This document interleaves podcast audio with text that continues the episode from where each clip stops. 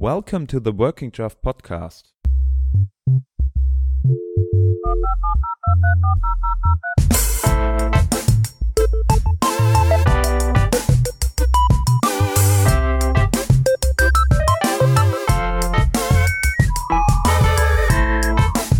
My name is Hans. And my name is Schepp.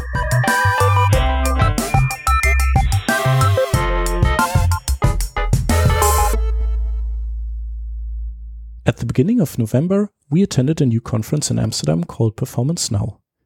Performance Now is put together by no one less than Steve Souders and Tim Kadlec, two well known experts in the performance circus, and they teamed up with the people running the CSS Day. What they put together was nothing short of amazing.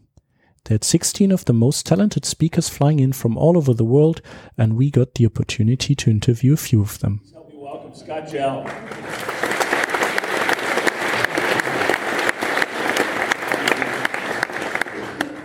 Thank you. It's a real honor to be here. The next interview also marks our final interview. We sat down with Natasha Rooney and talked about protocols. We talked about the shortcomings of HTTP 2 and how HTTP 3 might fix them. So we're here back at uh, a Performance Now dot, uh, conference, and we're here with Natasha Rooney. Hi, nice to meet Hi, thank you for having me. Thanks for joining us. Um, we got excited about your talk. You basically talked about, let's say, protocols in general. Yes. Yeah. So, well, uh, there was many that were missed. Um, yeah, we just did application and transport layer. When you spend time with the IETF, it's very daunting how many protocols there really are Yeah. in industries that we just don't touch. yeah. Um, I mean, I suppose we get into WebRTC in this world, but not any of the stuff that happens on routing layers. Like, no way. so, Okay. yeah. Before we go into detail with that, Uh-huh. maybe you can just quickly introduce yourself. Who Yeah. are you? What you're doing? So I'm Natasha Rooney. I uh, was the internet engineering director at GSMA, now the web director. So I've always moved between web and internet, depending on what the requirements, what the needs are of my organization. The company I work for is a telecoms association. So mobile operators are members of the association, and we do a lot of work for mobile operators. Some of that is technical, some of that is policy. Uh, if you work in telecoms, you definitely know who we are. Uh, but if you don't, you probably have never heard of us, and we tend to like it that way. Okay, so, okay. for many reasons. One of our hidden champions. Yeah, well, yeah, we'll see. cool. Um, so as as you uh, already started, you, we talked about, or you talked about uh, protocols. Mm-hmm. Um, there, what I got from the talk, there are a lot of uh, different steps uh, in the protocol when you talk about how is your website transferred from uh, one point to your computer Mm. from uh, through uh, many servers. I remember back in the days I did some like traceroute google.com Yeah, or something like that. and then you get uh, like all the the entries. Um, so uh, what was that that you talked about um, in your what you what you described in your talk? Uh, so the talk went through some of the history of how we've moved from HTTP one up in, uh, uh, all the way till today's work on QUIC, and uh, HTTP one uh, was such a fantastic protocol. We used it for twenty years, where um, it would make it, it's a very basic protocol where it was make a uh, we would make a request from a uh, web client and we'd get a response from a web server. Uh, we'd wait a little bit and then send another request to get another response, which worked perfectly in the days of very basic web pages. But our web pages are so complex now that uh, we needed to start upgrading protocols. It's a little bit more complex. This obviously I went into quite a lot of detail in the talk, but this kind of powered a lot of the new work that we started to do. Uh, HTTP2 was standardized. It did a fantastic thing called multiplexing. So rather than opening up multiple connections to handle some of the insufficiencies of HTTP1, they would put all those connections, they were, they were, they were sort of put them into mini connections called streams and run them over one connection, which saved loads of bytes and loads of time. Um, but there was one big problem which still existed, which was this head of line blocking problem. This is where one packet could tear down, or waiting on one packet could tear down a whole connection or make a whole connection block or delay. Um, because of the transport layer protocol TCP, uh, which is an in order reliable protocol, um, because of this issue and a few other issues, but this is one of the main ones. Uh, that innovation has moved down from the application layer where HTTP one is down to transport um, to start to make improvements there, and that is what QUIC is. In previous versions of this talk, there wasn't much to say about QUIC because it was mm. so new. Um, and this was the first talk that we could really go into how it will work because the standard is so close to being uh, rubber stamped. It's so close to being done. Mm. Uh, we think they will make, uh, they will release QUIC as a standard probably in March now. We were hoping for November, but it's going to miss out. So it will be March, I think, but that will be really exciting. Uh, yeah, that's not far away from nope. now. Uh, so QUIC uh, is a good topic. So can you please explain us a little bit? What is QUIC? What does QUIC do better than HTTP one, especially? Yeah. So, uh, QUIC is a transport layer protocol. And unlike, actually, it's very, very like TCP. But the, what we were learning earlier about um, multiplexing uh, and moving HTTP1 to HTTP2 and adding this multiplexing feature, QUIC almost has done that on the transport layer. So uh, TCP was an in order uh, reliable protocol. So it would send it would send packets in order, and like I said, if one drops, uh, then you have this head of line blocking problem. With QUIC, QUIC takes this that stream idea and does that on the transport layer.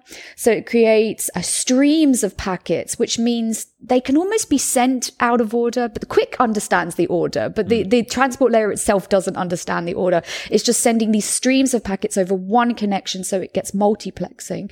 Um, so we can just send all of these different streams and then it reassembles them at the other side. Uh, if it, if anything is lost, it will go and retrieve it again. Um, so it, it kind of manages all of that, that stuff over this one UDP connection. So it makes it a lot better. HTTP will run over QUIC. They're going to change HTTP2 slightly to allow it to run over QUIC. Um, when Google initially created QUIC, I don't, I think this was one of the ideas that they had, but it wasn't the first one that they proposed. Um, they decided at the IETF to make QUIC a transport layer protocol and keep HTTP running over it. So then they could reuse QUIC for other protocols like WebRTC or DNS. So once this bit is done, they'll probably move on to those.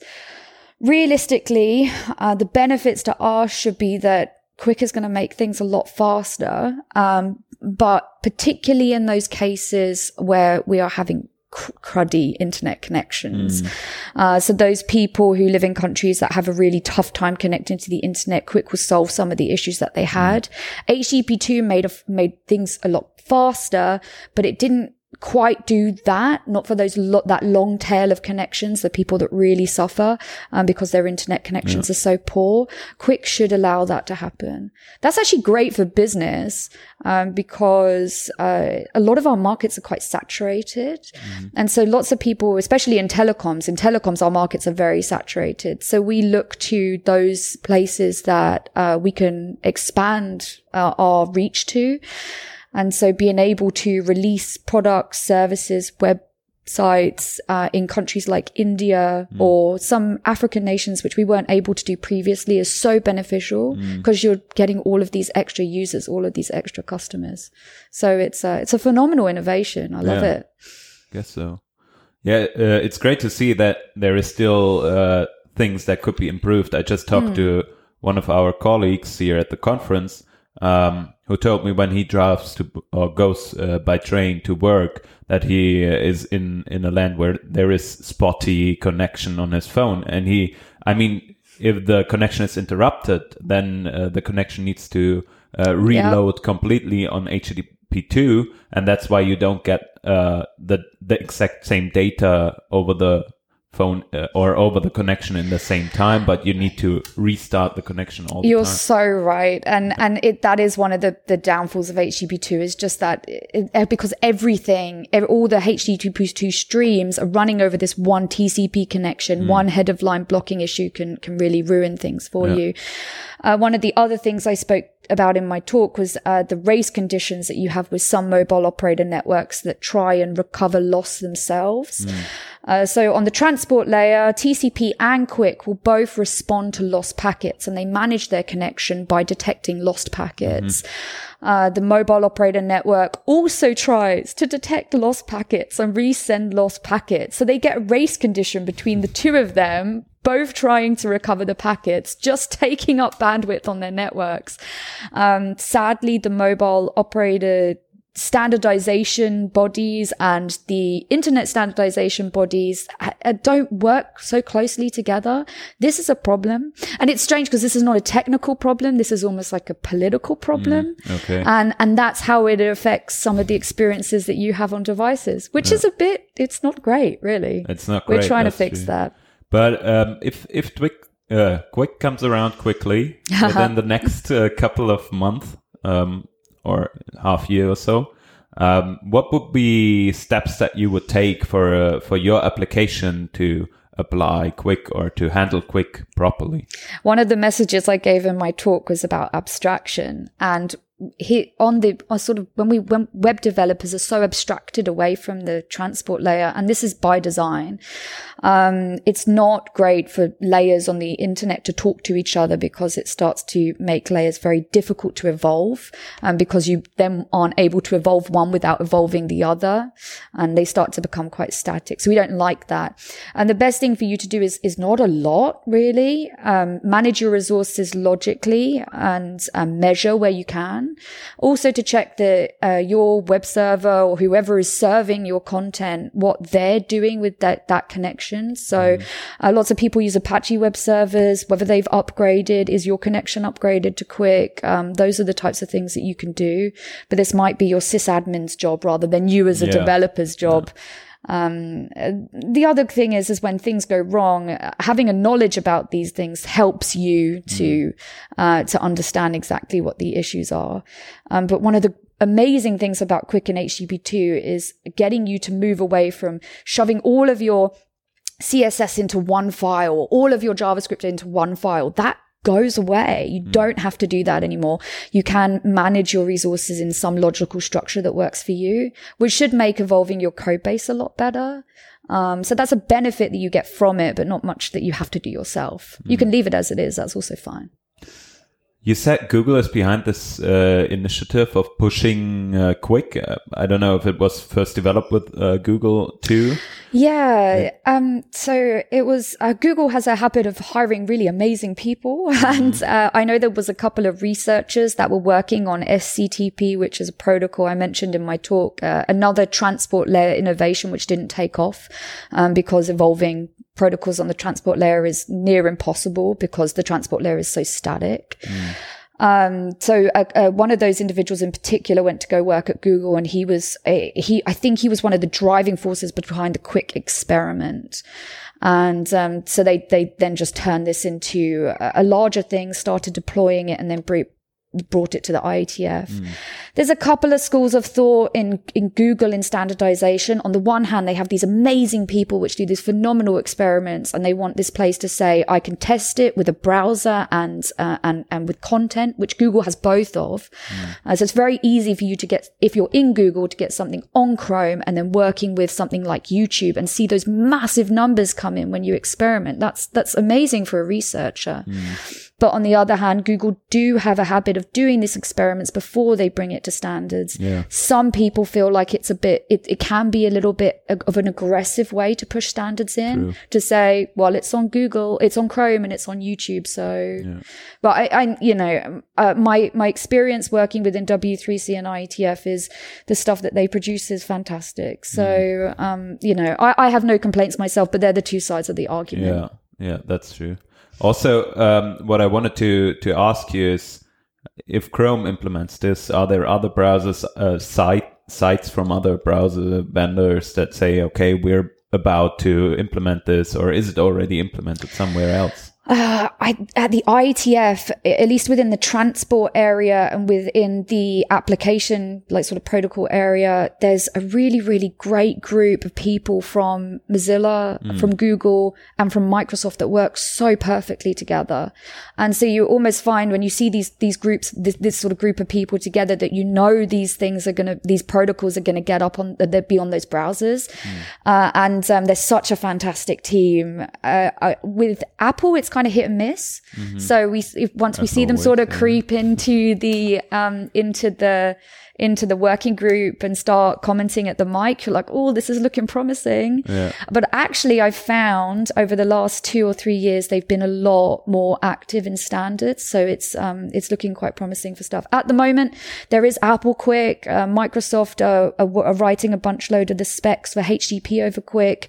Um, Mozilla guys and, and the Google guys seem to be working very, very closely together on the core specs. So at least within um, the sort of Europe and Americas, I think we're going to see it roll out very, very quickly. Mm. In China, I'm not as sure. Um, Japan will get it quickly because Chrome is so popular in Japan. Okay. So yeah, we'll see this roll out fast. Cool. I guess the Chinese need to figure out how they can like uh, proxy this stuff. yeah, it's um, it, the China firewall creates some very difficult, uh, difficult issues on the web. There's a billion people in China. So this is a massive use, uh, like user base that we can't ignore, but they've got that firewall in the way. And at least within W3C, we've been thinking about policy and whether we want to address that for a really long time. And the firewall is one of those problems. But yeah, they're almost a little bit more elusive than Apple in that way. Um, uh, but they do participate in, in W3C and in IETF. Uh, they bring their use cases. Uh, it's just, it's, um, it's a little bit opaque to us exactly what happens there. Mm. But that's, also, there's another huge issue with that, which is language barriers. And mm. we suffer from that in standards so much. Yes. Um, and yeah, so I, I hope yeah, we, we, get can, around that we can relate to that as Germans also yeah. a bit. Yeah. Yes. Yeah, we're not doing this in German today. Yes. Sorry about that. yeah, no worries. Uh, is there any any other risk of like uh, proxies breaking the, the the protocol, or is or is it like a safe thing? And what about uh, tooling in general? So uh, I think maybe four years ago, I'm going to say four years ago, um, the IAB, which is the Internet Architecture Board, they're a bit like the W3C tag in IETF. Um, they're a group of elect, I think they're, ele- yeah, appointed slash elected individuals. Um, who get together and decide on some of the routes forward for the for internet architecture. Uh, they released a statement which said um, we strongly recommend. I you might you might not be able to quote me on this, but it was it, it was it was we strongly recommend that every protocol developed should have encryption baked into it. Mm-hmm. Um, and since then, most have gone that route. We develop the protocol, uh, you know, and how can how can we develop this with security in mind, not just as an afterthought? Um, QUIC has TLS baked into it. I'm not as worried about what middle boxes in the network are going to do to QUIC because it's encrypted by default. And they've mm. tried to encrypt everything. So yep. absolutely everything. I think there's a, they're, they're opening, um, so their client hello, I think is unencrypted and the zero round trip, uh, if when you revisit a, a, site that has some unencrypted data or it's not completely secure. Um, but generally everything else is encrypted and that helps things flow over middle boxes quite easily. So I'm not as worried about that.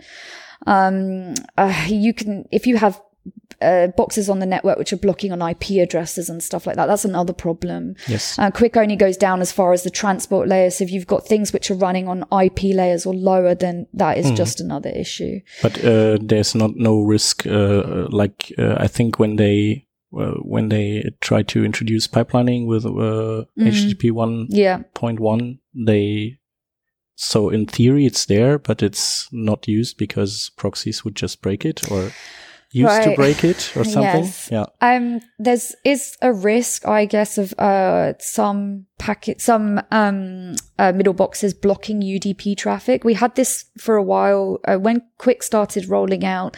I was getting a lot of requests uh, to request of operators whether they were blocking UDP.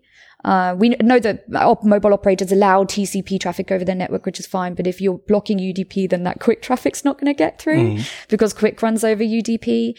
That didn't seem to be a problem. Um, we've not seen that issue come up again. Uh, I think because of how encrypted QUIC is, you would have to block UDP connections to be able to do that, on, at least on transport. But I don't know about otherwise. Um, I suppose if you're able to decrypt at the prox- proxy layer, then you'll be able to do some stuff. But you'd have to have a, uh HTTP connection between the proxy and the QUIC server. Uh, that would be a bit hacky. I think that's possible. I'm not 100%. We'll see what some of your listeners say to, to that. Yeah. And maybe uh, the final question would be: uh, Do you know of any? So we have Chrome as a as a client supporting QUIC, and I think I've already seen QUIC in use for Google Maps for the like for quite some time. Yeah. So always when I looked in DevTools, it was like, oh, QUIC, what's what's Yeah. that? What's this? what's this thing? and makes sense because they have all these tiles, these map tiles. yeah. Um, but is there any experimental server implementation for QUIC uh, in the open source space? Um, the best thing to do is to go into your favorite search engine and put QUIC without a K, Mm-hmm. QUIC Q U I C, and then implementations. Okay. Uh, the QUIC, uh, the QUIC working group at IETF have been really, really good at moving a lot of their work to GitHub, Mm-hmm. uh, which is a new thing in, uh, in standardization bodies in W3C and IETF, moving the, the code work, the standards work to GitHub so it's easier for people to collaborate. But they have a wiki page on there with all of their implementations. And then you'll be able to see if um, web servers that you run have an implementation, get that working, and then start sending some packets to that, see what you're getting back. If you want to just measure it for funsies, um, the uh, it, measuring it through uh, Chrome Net Internals tools, they have a QUIC tag which I think you can use and uh, you know any google to google entity is is great for checking out. And i think it's any google google to entity now. So like uh, youtube and chrome is a perfect example. Otherwise the network engineer's best friend is wireshark Mhm. so uh, lots of engineers will run wireshark And that works with QUIC already? um, yes, yeah, it's been working with QUIC for a really Cool. long time now. Um, I will warn you, once you run Wireshark, you will get a lot of data. so, um, yeah, just be warned about that. But also, uh, once you look at the data inside of Wireshark, you'll see that a lot of it is encrypted because QUIC is encrypted. You'll, you'll, you'll be able to see headers, but you will not be able to see payloads. Yep. And that is by design and great for the internet. Yeah. Sounds really cool. Great. Interesting. Yeah. So let's wrap it up. Thank you so much, Natasha, for being Ah, with thank us. Thank you again. It was Yeah, awesome. Perf Now conference or Perf Performance Now conference in Amsterdam. Um, thanks for listening, everybody. Thank you for Brilliant. joining Thank us. you. Bye bye. Bye. Bye. And that concludes our final interview from the Performance Now conference. We would love to hear any feedback via Twitter. We are at Working Draft. A note for our German listeners we usually record a weekly podcast talking about front end technology. If you like this series of interviews, subscribe to Working Draft on Spotify, iTunes, or add us to your favorite podcatcher. And apart from that, you can always support us via a tip via Patreon. Thank you very much for listening. Great to have you on board. See you next time. Bye. Bye bye.